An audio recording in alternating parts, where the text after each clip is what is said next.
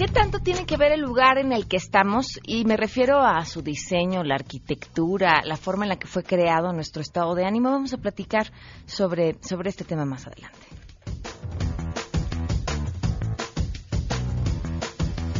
Hoy les tenemos además preparada otra historia de terror, en esta ocasión un trámite maldito.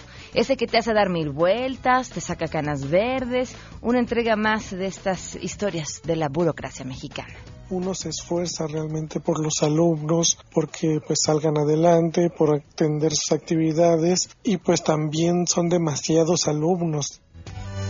Tenemos buenas noticias y más, quédense aquí porque así arrancamos a todo terreno. MBS Radio presenta a Pamela Cerdeira en A Todo Terreno, donde la noticia eres tú.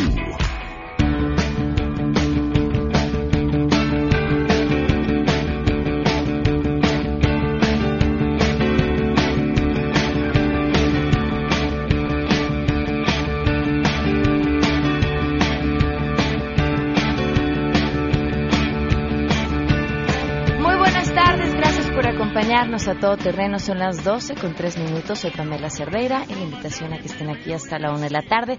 Tenemos mucho que compartir, que platicar. Híjole, que, que bajarle también un poco la intensidad a las cosas. La semana a mí me parece que informativamente ha sido espantosa. Además de que pues la semana quedó enmarcada el, el, aniversario de los dos sismos más importantes en la historia reciente de nuestro país y, además el, último, bueno, muy reciente, entonces eh, creo que todo esto no nos, no nos ayuda a movernos, a tratar de ver las cosas desde otra perspectiva. Creo que de la información más terrible esta que tuvo que ver con este pues tráiler cargado de cuerpos moviendo que en realidad eran dos moviéndose de un lugar a otro porque olían y olían mal y que dejan a luz a mí me parece que más allá que el actuar de una autoridad pues una situación de absoluto rebase, de, es que no tienen dónde ponerlos. Y, y, estos cuerpos que van moviéndose de un lado a otro en una caja que pareciera refrigerada, pues es eso, es el, es el, son tantos que ya no podemos más. Hoy, justo después de que leía de que, eh, pues había sido eh, corrido Octavio Cotero Bernal, quien era el director del Instituto Jalisciense de Ciencias Forenses, justamente por este escándalo. Y me preguntaba, bueno, ¿y pero la capacidad? O sea, sí, la historia del tráiler nos aterra a todos, pero, pero ¿dónde los iban a meter? ¿Qué haces con tantos cuerpos? Cuáles eran las condiciones. Y justo hoy Ricardo Rafael escribe en el Universal sobre esto y, escribe su historia, la, la historia de, Luis Octavio, quien además lleva tiempo buscando a su hija, desaparecida, y, cierra esta columna que les sugiero de verdad la lean, pero me, voy pues con la, con la conclusión, ¿no? Eh, mi país es insoportablemente injusto. Luis Octavio Cotero busca a su hija sin encontrarla y mientras tanto encuentra 300 cadáveres que nadie busca. No abdica de su responsabilidad por lo primero y sin embargo lo corren de su trabajo por lo segundo. Porque además es lamentable que dentro de esta tragedia espantosa pues el asunto se vuelva político y, y se resuelva además políticamente, pero no de fondo. Bueno, nada más les quería comentar eso ya Vamos a hablar de cosas este, más agradables. ¿Se han informado para saber cómo van a votar en la consulta del aeropuerto? Esa es la pregunta que les hacemos el día de hoy. Queremos conocer tu opinión a todo terreno ¿Te has estado informando para saber cómo vas a votar en la consulta del aeropuerto? Por una parte, las cosas que salen en medios de comunicación ayudan un poco a saber cómo podría ir el tema del aeropuerto, y sea en caso que vote a favor de Santa Lucía o Texcoco, pero siento que debería haber más información, que se debería abrir una página para que se tenga todo lo que se necesita. Me he informado a través de las entrevistas que he visto en medios de comunicación sobre las opciones y qué es lo que más nos conviene para el aeropuerto. No me he informado acerca de la consulta de las votaciones, puesto que no he encontrado la suficiente información en, en las plataformas digitales o en algunos medios como para generar una opinión sobre el aeropuerto. Sí, sí me he informado, pero realmente la gente que tiene el conocimiento técnico es la que debe de, dar su opinión y que el presidente en funciones pues tome responsabilidades y no le dé la responsabilidad pues. A todo terreno. Gracias por sus comentarios y esperamos los demás en el 51661025 o en el WhatsApp 55 33 32 95 85. Hoy se cumple un año con 18 días del feminicidio de Victoria Pamela Salas Martínez.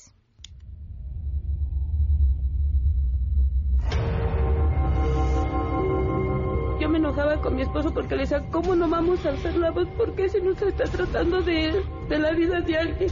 Es mi hija y la mataron. ¿Por qué no debemos de pedir información? ¿Por qué no deben de estar ocultando cosas? Ocultando cosas? Victoria, pues nada.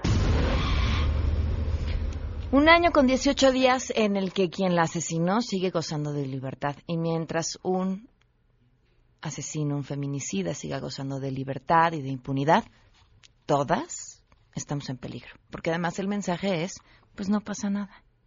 Vamos con la información. Saluda a mi compañero Adrián Jiménez.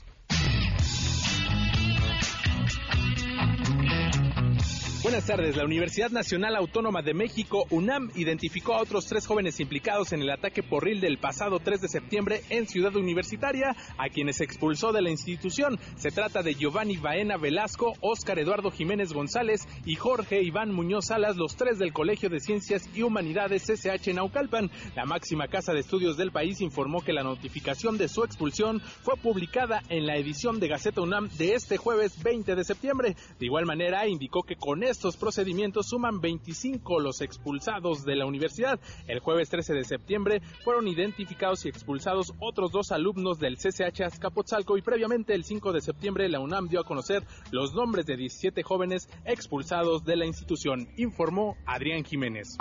El Pleno de la Cámara de Diputados someterá a votación este jueves la iniciativa firmada por todas las fracciones parlamentarias para inscribir con letras de oro en el muro de honor del recinto la frase al movimiento estudiantil de 1968. Se espera que los congresistas emitan posicionamientos con respecto a ese hecho histórico justo en ese día. En la víspera detallaron que el acuerdo incluye abrir la participación en la tribuna a un representante del Comité 68 cuyo nombre todavía no se conoce, al rector de la UNAM, Enrique Graue, y al director del Politécnico. También se prevé la participación de los integrantes de las fracciones parlamentarias que presentarán discursos por 10 minutos cada uno. Se prevé que esta sesión se lleve a cabo el próximo martes 2 de octubre, informó Angélica Melín. Pamela, muy buenas tardes. El Partido Encuentro Social presentó el pasado martes un recurso de apelación ante el Tribunal Electoral del Poder Judicial de la Federación en contra del acuerdo del Instituto Nacional Electoral relativo a la pérdida de registro como partido político nacional al no alcanzar el 3% de la votación válida emitida en el pasado proceso electoral. El dirigente de ese instituto político, Hugo Eric Flores, insistió que no se llevó a cabo una correcta distribución de los sufragios emitidos a favor de la coalición Juntos Haremos Historia, conformada por Morena, Partido del Trabajo y Encuentro Social. Acompañado del representante del PES ante el INE, Berlín Rodríguez, hizo la entrega del juicio jurídico de apelación que consta de 615 hojas y tres cajas de pruebas que avalan la posibilidad de haber superado el umbral del 3%. En su recurso, el PES solicita declarar la nulidad lisa y llana del acuerdo del INE y que se le restituyan los derechos que le fueron afectados, informó René Cruz González.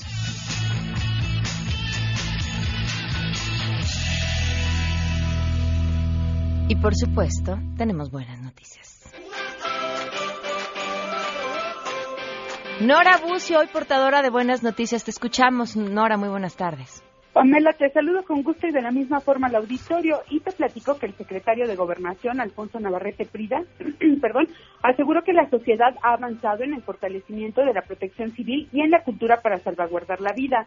En el marco de la conmemoración de los sismos de septiembre de 1985 y de 2017 que dejaron personas muertas heridos y daños materiales, señaló que este es el tiempo propicio para recordar que la labor de prevención debe realizarse todos los días. Por su parte, te comento, Pamela, que diversos países manifestaron su solidaridad y apoyo a los mexicanos ante estas tragedias. La Embajada de Estados Unidos en México emitió un mensaje en el que señaló que se recuerda a los que ya no están entre nosotros y también reconoció el valor de aquellos que hicieron solidaridad un ejemplo y una forma de vida. La Embajada de Francia anunció que se unió ayer a un minuto de silencio en la Ciudad de México en homenaje a las víctimas de los terremotos del 85 y del 17, mientras que la Embajada de Perú también reconoció esta situación y manifestó su solidaridad con el pueblo mexicano. Finalmente, la Embajada de Japón señaló que a un año del sismo del 19 de septiembre que afectó a México, recordaron con las muestras de amistad y solidaridad que existen entre ambos países y que también hermana, por supuesto, a las poblaciones. Pamela, la información. Muchas gracias, muy buenas tardes. Buenas tardes. Otra de las buenas noticias, y yo estoy segurísima de que esta va a hacer sonreír a todos aquellos que cargan combustible y que sienten que les dicen, no, levante las manos, es tanto, hay que pagar, cada vez está más caro. Bueno, pues me enteré que si tú cargas combustible en una estación G500 y eres socio del Club Premier, puedes acumular puntos Premier por cada carga de combustible en las estaciones de servicio participantes. Está muy fácil. Solo tienen que presentar su tarjeta de socio Club Premier o mencionar al despachador el número de cuenta al momento de pagar, sin importar si van a pagar con tarjeta de crédito, con efectivo, como sea. La mejor parte es que estos puntos Premier acumulados los pueden redimir en compras diarias, artículos de la tienda en línea, vuelos, estancias en hoteles y muchas recompensas más. Son más de 90 empresas afiliadas, así que definitivamente tienen de dónde elegir. Y si aún no son socios, pueden solicitar la tarjeta de socio en las estaciones G500 participantes o estas tarjetas que les dan en, las estaciones no están personalizadas, entonces tienen que seguir las instrucciones para actualizar sus datos. Y también tienen la opción de inscribirse gratis en clubpremier.com diagonal G500 o a través de la app acumula puntos Premier por tus cargas de combustible y obtienes recompensas únicas con la tecnología G-Boost de G500 y Club Premier. Llegas mucho más lejos. 12 con 14, vamos a una pausa. Volvemos. Más adelante, a todo terreno. Vamos a platicar acerca de los espacios y cómo sus diseños influyen en todo aquellos que convivimos dentro de ellos. Si te perdiste el programa A Todo Terreno con Pamela Cerdeira, lo puedes escuchar descargando nuestro podcast en www.noticiasmbs.com. Pamela Cerdeira regresa con más en A Todo Terreno, donde la noticia eres tú. Marca el 5166125. I'm so defeated, I just want this shit to end. So I walk into the club like everybody Nos acompaña hoy un, un gran arquitecto, además una persona interesantísima con quien platicar y también hay que decirlo, un hombre comprometido con su entorno. Mm, Me encanta que estés aquí hoy, Juan Carlos Van Garner, ¿cómo estás? Bien, gracias. Gracias, por, invitar. estar aquí. Para platicar acerca de, de el cerebro, la arquitectura, el diseño, la influencia que tienen los espacios en los que estamos sobre, ¿qué le dirías? ¿Nuestra felicidad? Nuestra felicidad y nuestro bienestar mental. Ajá. ¿no? Este, eh, siempre, siempre ha- hago este, cita de, de Winston Churchill que en los 40 dijo una frase que desafortunadamente los arquitectos la hemos olvidado y dijo que construíamos o moldeábamos edificios que después nos moldeaban de regreso. Y esto fue para, para, para pedir dinero para construir este, la casa de los comunes que habían bombardeado y tenía que reconstruirla. Y, este, y después, más recientemente, escuché a un, a un neurólogo que hablaba sobre el lenguaje. Y entonces lenguaje positivo y negativo. Y, y entonces escaneaba personas en MRI, estos sistemas para, para, para ver qué pasa en tu cerebro mientras, mientras hablas. Y hablaban eh, con lenguaje positivo y otros hablaban con lenguaje negativo. Y los que habla- hablaban con lenguaje positivo, cosas positivas sucedían en su cabeza. ¿no? Este, so- soltaban, so- soltaban sustancias positivas y este, se activaban partes positivas del cerebro. Y los que hablaban con lenguaje negativo pasaba exactamente lo contrario.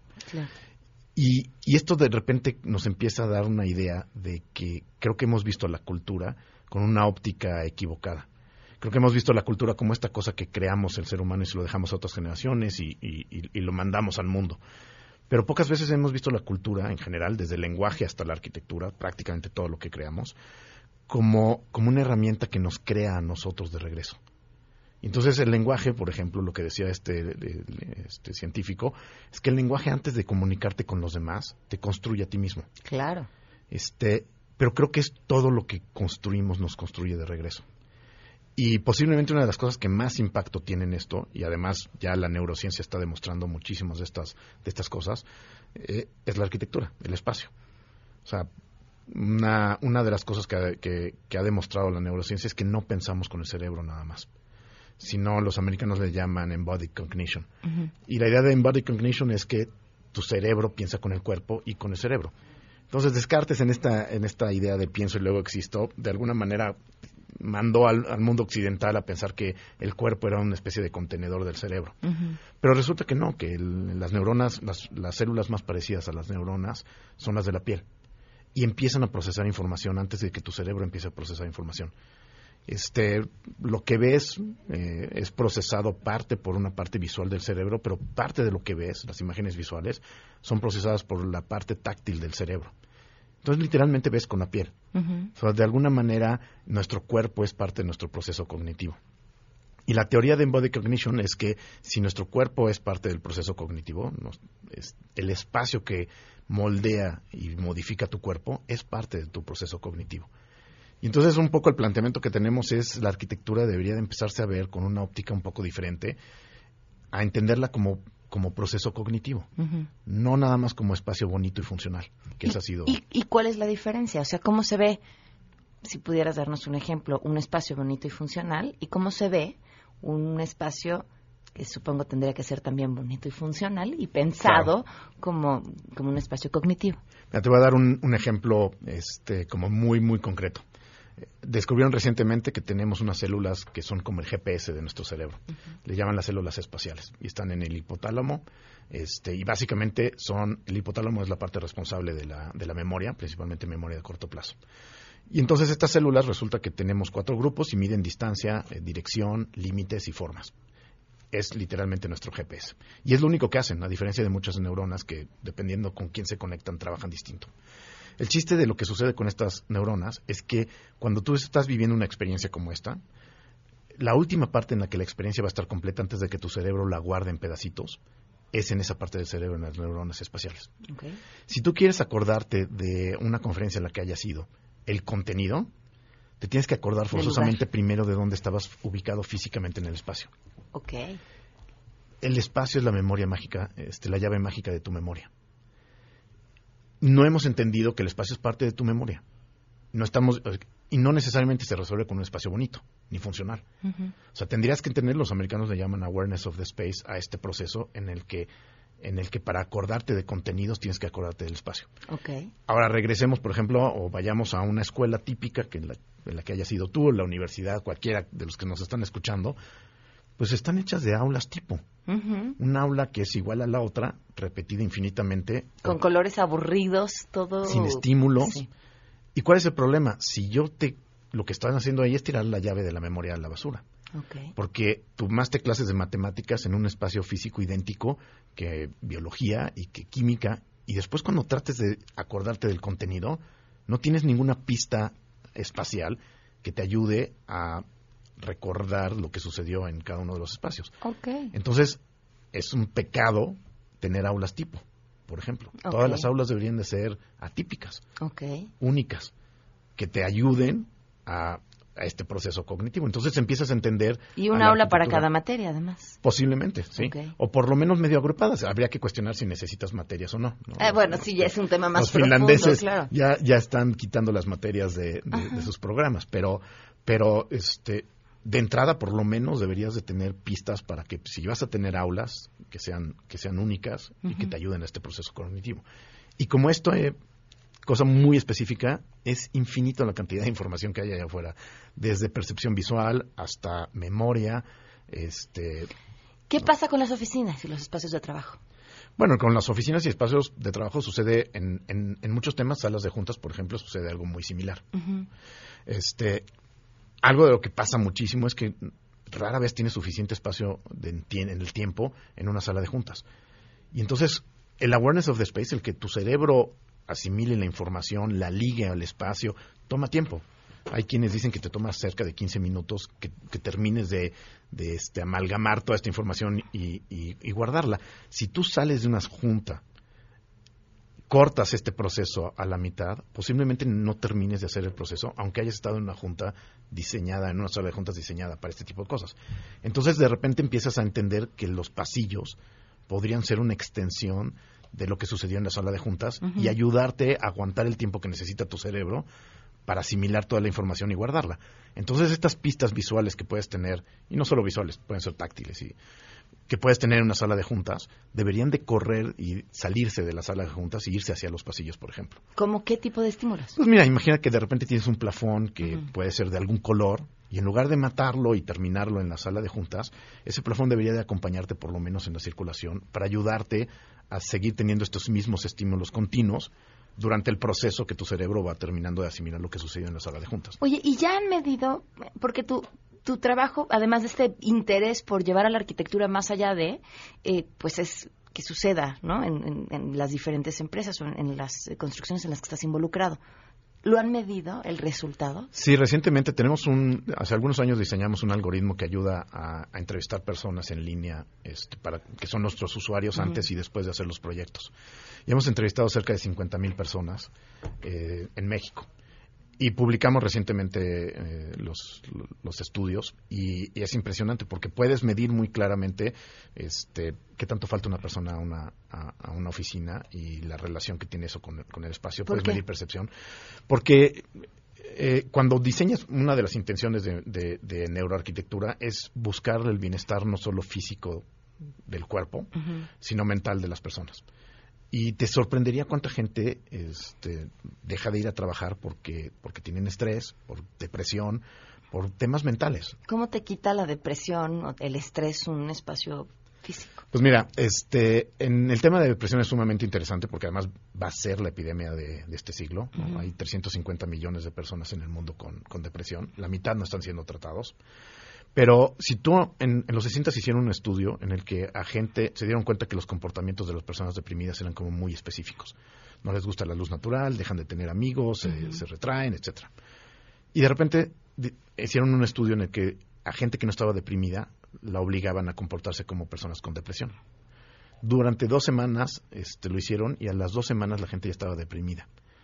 Entonces, de alguna manera es es súper interesante porque tu comportamiento no es la consecuencia únicamente de, de- de- de tu depresión, sino que es una vía de una carretera de dos vías. Eh, tú puedes deprimir a alguien a través del comportamiento. Y lo que hace la arquitectura es moldear el comportamiento de las personas. Ok. O sea, ¿cuántas oficinas conoces que no tienen luz natural las personas que están adentro? La mayoría. Que, que, que no dejan que hagas amigos, no tienes espacios para hacer amigos. ¿Y ¿Cuántas veces no has oído esta idea de aquí vienes a, A trabajar. trabajar, no vienes a hacer amigos? Bueno, lo que estás haciendo es terminar moldeando un comportamiento muy parecido, ¿no? este, ¿El de una persona con depresión? sin, sin, sin poderse relacionar socialmente, sin tener acceso a luz natural. El no tener acceso a luz natural va a tener consecuencias como mm, modificar los ciclos circadianos de las personas. Eso te va a modificar cómo duermes. Al final del día, la arquitectura por los últimos 100 años ha estado, de alguna manera, moldeando comportamientos hacia comportamientos que no son nada positivos. ¿Por qué? ¿Qué pasó? ¿En qué momento decidimos que eso era lo que queríamos? Llenar oficinas de cubículos donde todos eran más eran práctica- son prácticamente idénticos, los espacios son muy pequeños, nada más tienes eso, el baño y un comedor que además es igual, ¿no? Pues yo creo que fue la revolución industrial. Este, yo creo que yo creo que la consecuencia de la revolución industrial fue empezar a atacar todo en líneas de producción y a ser muy poco empáticos con las personas. Este, yo creo que eso ha sido en gran medida el- la causa de por qué de repente ves y luego la, la la revolución industrial además tiene, tiene otro componente. Los líderes de las empresas, en ese momento de las fábricas, venían de, de la Armada, venían del ejército. No tenías otro tipo de líder que pudiera manejar gente más que los que habían estado en el ejército. Entonces, yo creo que, que hoy estamos viendo las consecuencias de crear líneas de producción y pensar que el mundo tiene que ser lineal con unas líneas de comando que, que vienen de, de- de una industria en la que si no hacías caso te mataban, ¿no? ¿Quiénes en, en México ya están modificando esta parte de sus oficinas para tener empleados más sanos, para tener mejores resultados? Bueno, ya hay muchas empresas, eh, principalmente transnacionales, pero tenemos empresas como Alsea, por ejemplo, que, que ya están, este, estas las, yo creo que llevan por lo menos 10 años metidos en, en ver cómo la oficina puede tener eh, espacios que ayuden a la gente a ser más feliz, por ejemplo. ¿no? A ver, cuéntanos detalles para que, así como lo que más te ha gustado, esta oficina que tiene específicamente esto en tal lugar, para... Bueno, hay muchas. Por ejemplo, hem- hemos hecho mucho trabajo con Google, este, en el que Google entiende que, que pasas cerca de 80-90% de tu tiempo En la oficina. en un interior y de ese interior mucho es la oficina, ¿no? Pasas más tiempo en la oficina que en tu casa. Ujú. Pasas más tiempo sentado en, en una silla que acostado en tu cama. Claro. Este, y entonces, pues, cuando lo empiezas a ver en esa perspectiva, si lo ves desde una perspectiva así dura de negocio, este, la, la mejor inversión que puedes hacer en un negocio es, es hacer un espacio que le ayude a la gente a ser productiva, estar sanos, etcétera. ¿no? Eh, y por ejemplo, Google una de las cosas que ha hecho es tira un poco más este, la liga y tienes espacios en los que te pueden llegar a hacer masaje. Este, Google paga parte del, del costo. Tienes muchos espacios sociales. Y, y la idea es que, pues, ¿cuánto tiempo pasas en el teléfono trabajando desde el teléfono, contestando mails? Entonces, este concepto de que tienes que estar sentado en un escritorio para trabajar, pues, ya es un poco obsoleto para mucha gente. Habrá Claro. los que no. Y entonces, para los que ya trabajan de una manera diferente con otras herramientas, pues la pregunta es qué tipo de espacio deberían de tener para otras cosas que ya no es sentarte a trabajar. ¿no? Claro. Entonces, pues tienes bares, ¿no? Este, hicimos unas cosas divertidísimas para Red Bull, este, que literalmente la recepción es una mesa de DJ, porque todos los jueves este, y ciertos días de repente pues tienen fiesta y entonces es una tornamesa que tiene una tapa y funciona como recepción y luego funciona como, como mesa de, de DJ. Este, y depende, y, y- y lo, y lo vas construyendo de manera en la que le sume a la cultura. Porque al final del día, este concepto que tenía Churchill de, que construimos arquitectura que nos construye, tiene que ver no solo con, temas como sofisticados de, percepción o procesos cognitivos, tiene que ver con temas tan sencillos como la cultura que quieres generar, ¿no? Juan Carlos, ¿en dónde te pueden seguir? Eh, bueno, tenemos una página de- en internet que es spacemex.com. Ujú. Eh, en Instagram, BaumgarJ. Y, y en SpaceMex ahí vienen, ahí vienen todas las redes sociales. Muy bien, muchas gracias. Gracias a ti. Vamos a una pausa y volvemos. Queremos conocer tus historias. Comunícate al 5166-1025. Pamela Cerdeira. A todo terreno. Donde la noticia eres tú. Volvemos. Pamela Cerdeira está de regreso en A todo terreno. Únete a nuestra comunidad en facebook.com. Diagonal Pam Cerdeira. Continuamos.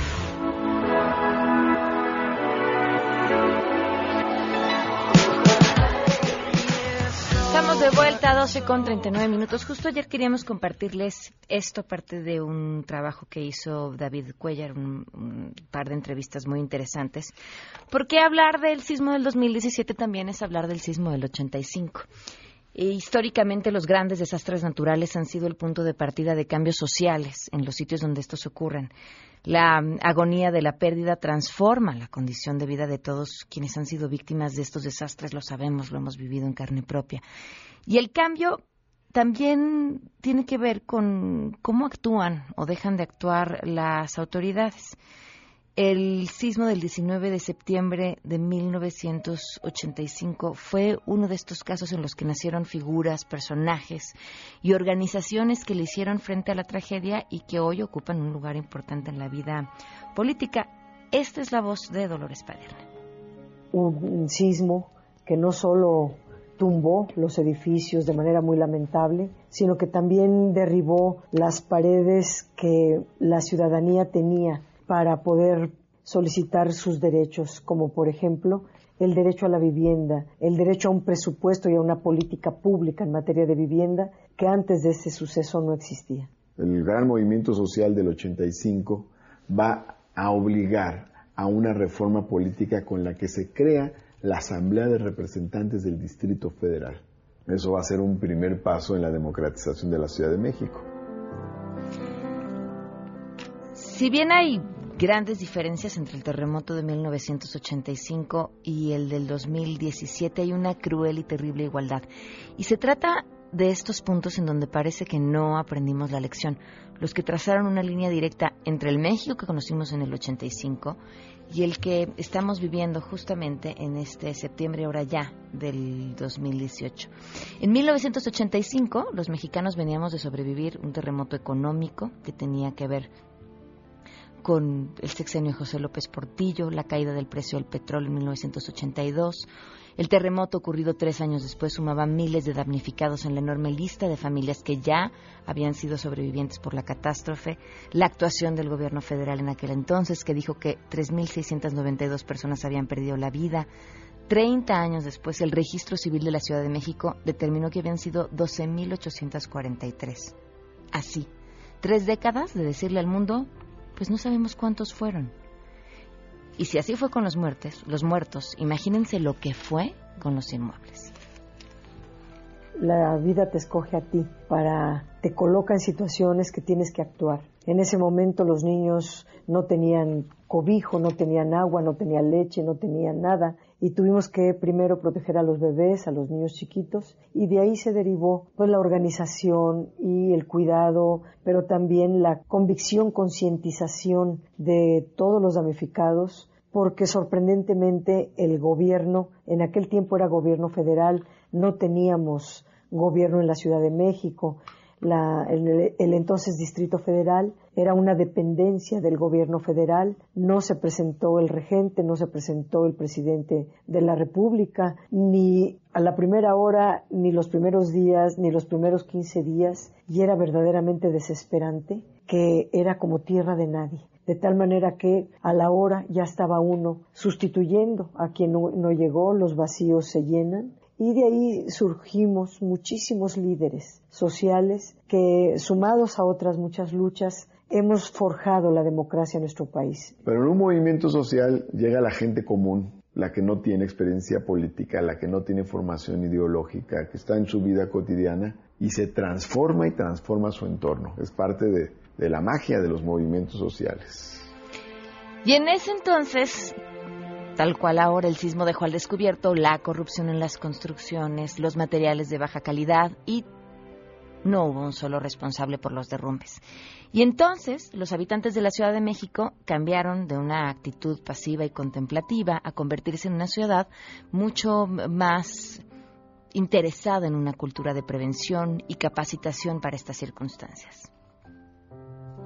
Y poquito más adelante con la organización de los vecinos, pedimos, digamos, una, una política de vivienda. Vino entonces renovación habitacional, que se puso como una dependencia para atender damnificados, se formalizó un convenio, un acuerdo, un pacto, algo que le llamábamos de solidaridad para darle solidaridad a todos los damnificados. De ahí se derivó un presupuesto público y la ejecución de las primeras viviendas. En mi caso, yo entregué en aquellos años unas 5.000 viviendas. Varios líderes, al igual que yo, entregaban igual número de viviendas. Fue muy emotivo y muy importante esta organización ciudadana porque dio por resultado la primera política de vivienda, la primera institución de vivienda y fluyeron las viviendas muy sólidas, todavía están hoy de pie, muy bien hechas, esa política de vivienda se ha mantenido a la fecha. Este sismo más reciente de 19 de septiembre de 2017, vigilamos cuántas, qué viviendas se habían derrumbado y no era ninguna de el INVI. Ahora es el INVI, el Instituto de Vivienda de la Ciudad de México. antes era fase renovación habitacional o fase 2. Ninguna de esas viviendas salió afectada esta vez.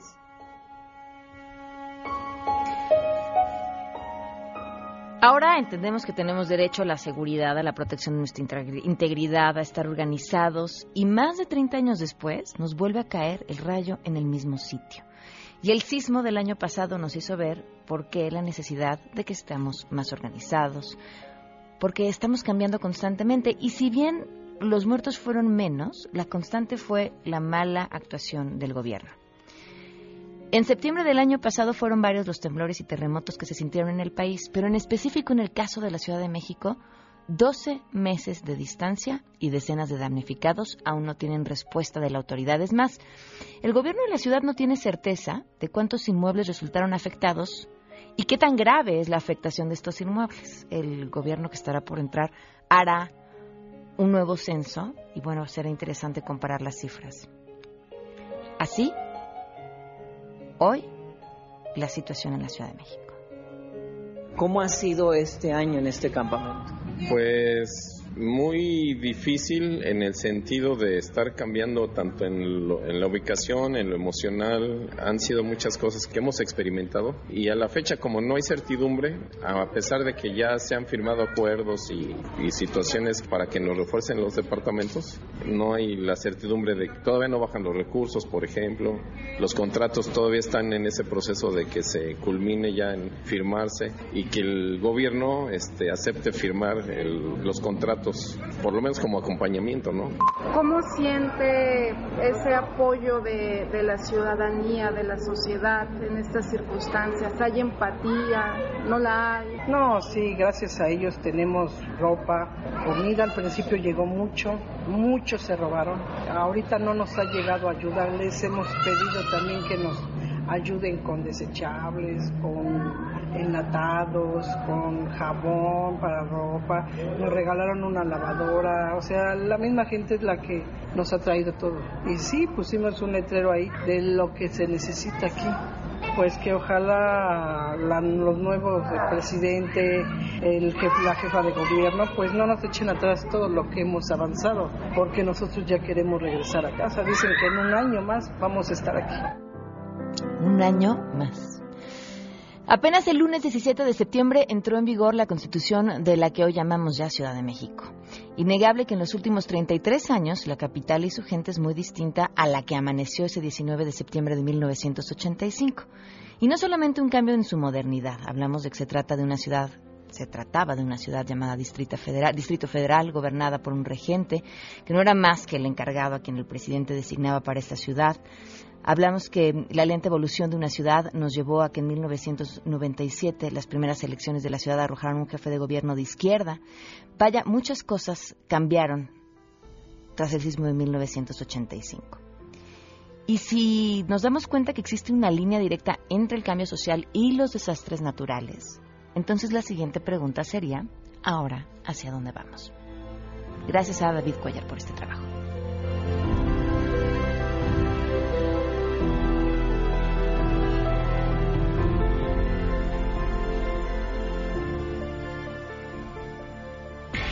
Si te perdiste el programa A Todo Terreno con Pamela Cerdeira, lo puedes escuchar descargando nuestro podcast en www.noticiasmbs.com. Estamos de regreso. Síguenos en Twitter, arroba Pam Cerdeira, Todo Terreno, donde la noticia eres tú. Continuamos. Andrés Costes, qué gusto hablar contigo. ¿Cómo estás? Hola, ¿qué tal, Pam? Muy bien, muy buenas tardes. Buenas tardes. ¿De qué nos vas a platicar? Muy bien, pues hoy les voy a platicar que hace unos cuatro meses más o menos vimos aquí la, la noticia que Facebook estaba probando un nuevo servicio para citas, literalmente. Ok. Y hoy... Como, esta como semana- su Tinder. Exactamente, ya sabemos que, que Facebook es de los que si no gana, arrebata. Recordemos como esta pequeña anécdota de intentó comprar Snapchat, Snapchat no se dejó y después pues literalmente copió a Snapchat en eh, los stories de, de Instagram. Claro. Esta ocasión eh, se anunció que esta semana ya se activó Facebook Dating en solo en Colombia por ahora. Ya sabemos que no tarda en, en presentarse en el resto de, del mundo. Y bueno, para que se vayan emocionando con lo que se puede hacer en esta nueva, no es una nueva aplicación porque se va a utilizar sobre el propio Facebook. Eh, tenemos estos detalles. No vas a necesitar bajar otra aplicación. Solamente puedes eh, activar esta herramienta dentro de tu Facebook tradicional. Ok. Los datos, dice Facebook, que los datos se mantienen privados. Sí, ya sabemos, aquí tenemos un pequeño asterisco. Facebook no, no, eh, no tienes toda la licencia para decirlo, ¿verdad? Sí, no. Eh, se puede reconocer, el algoritmo va a reconocerte o te va a unir con tus posibles personas que puedas conocer a través de intereses afines o por la distancia en la que estés. Ok. También eh, se apoya con las herramientas de la plataforma, es decir, si participamos en el mismo grupo, tenemos los mismos intereses o si estamos en, interesados en el mismo evento. Ok. Y para abrirla solamente se debe de activar la opción que cuando esté lista estará disponible en las diferentes aplicaciones de, de Facebook, complementar unos datos extras que te pedirá, por ejemplo, como una, una descripción atractiva para la gente que esté que esté viendo los posibles contactos que puedas con- eh, tener y algo importante también es que los contactos que se tengan a través de Facebook Dating los puedas eh, puedas hablar con ellos a través de Messenger, pero no formarán parte de tus amigos de Facebook. Para que no se enteren tus amigos de Facebook que estás usando la plataforma. Que andas usando Yo la nada más me plataforma. preguntaba si al- a inicios em, de Facebook, Facebook era, no me acuerdo cuántas veces mencionado en no sé qué tantas demandas de divorcio, con esta nueva posibilidad, esto, se, va- esto va a aumentar sin duda alguna. Sí, de hecho, eh, por ejemplo, el director de, de, de este producto, que se llama Nathan Sharp, dijo que es algo, eh, esto de conocer en Facebook, y es algo que estaba sucediendo. Lo que quiere hacer Facebook es hacerlo que sea mucho más fácil para todas las personas. Entonces, ya sabemos, como todo en la tecnología, hay que utilizarlo, que nos lo vayan a utilizar con bastante con bastante cuidado. Y otra de las empresas que es parte de, de Facebook, sabemos que es WhatsApp, y les tengo aquí un detalle o un pequeño tip muy interesante, porque si ustedes mandan una nota de voz, imaginemos que le están mandando una nota de voz a su jefe o a alguien eh, y ustedes quieren verificar cómo queda esa nota de voz, para poderla revisar antes de que la envíen, porque a veces es muy útil, Claro. uno a veces dice muchas babosadas. eh, lo primero que tienen que hacer es normal, entran a, a WhatsApp, entran al chat donde quieren enviar la nota de voz, eh, aprietan el micrófono de la nota de voz, le dan hacia arriba para que se quede ¿Bloqueado? digamos, el bloqueado exactamente. Y ya que ustedes terminan de grabar la nota de voz, en lugar de ponerle presionar, sálganse de ese chat o sálganse de, de la aplicación. Eh, perdón, sálganse nada más de, de ese chat. Pueden volver a entrar al chat y van a ver su grabación. No se ha enviado y va a tener un botecito de basura a la izquierda. Y ahí pueden escuchar su propia grabación antes de enviarla. Muy bien, me parece una herramienta muy útil. Costes, gracias. ¿Tu Twitter? Mi Twitter, arroba el costes, que tengan excelente tarde. Muchísimas gracias. Hijo, es que si luego uno acaba mandando unas cosas que entre las que mandas por error o las que de verdad tenías la intención de mandar pero se te cruzó algo o dijiste algo equivocado, bueno, demás. Oigan, Alex Intec por primera vez en formato sinfónico va a llegar al Teatro Metropolitan. Esto es el próximo miércoles 17 de octubre, concierto con causa beneficio de Fundación MBS Radio. No se lo pierdan y además pueden ayudar pasándolo increíble. Los boletos están disponibles en Ticketmaster o en taquilla del Teatro Metropolitan. Pueden encontrar más información en www.conciertoconcausa.org o al 01800 escucha. Va a ser un concierto espectacular. Me despido, se quedan en mesa para todos. Soy Pamela Cerdeira. Mañana. Mañana es viernes. Aquí los esperamos para gritar.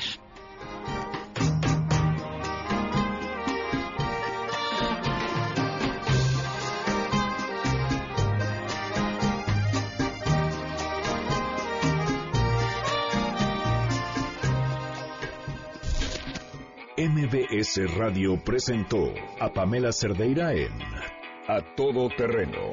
Te esperamos en la siguiente emisión, A Todo Terreno, donde la noticia eres tú. MBS Radio, en entretenimiento, estamos contigo.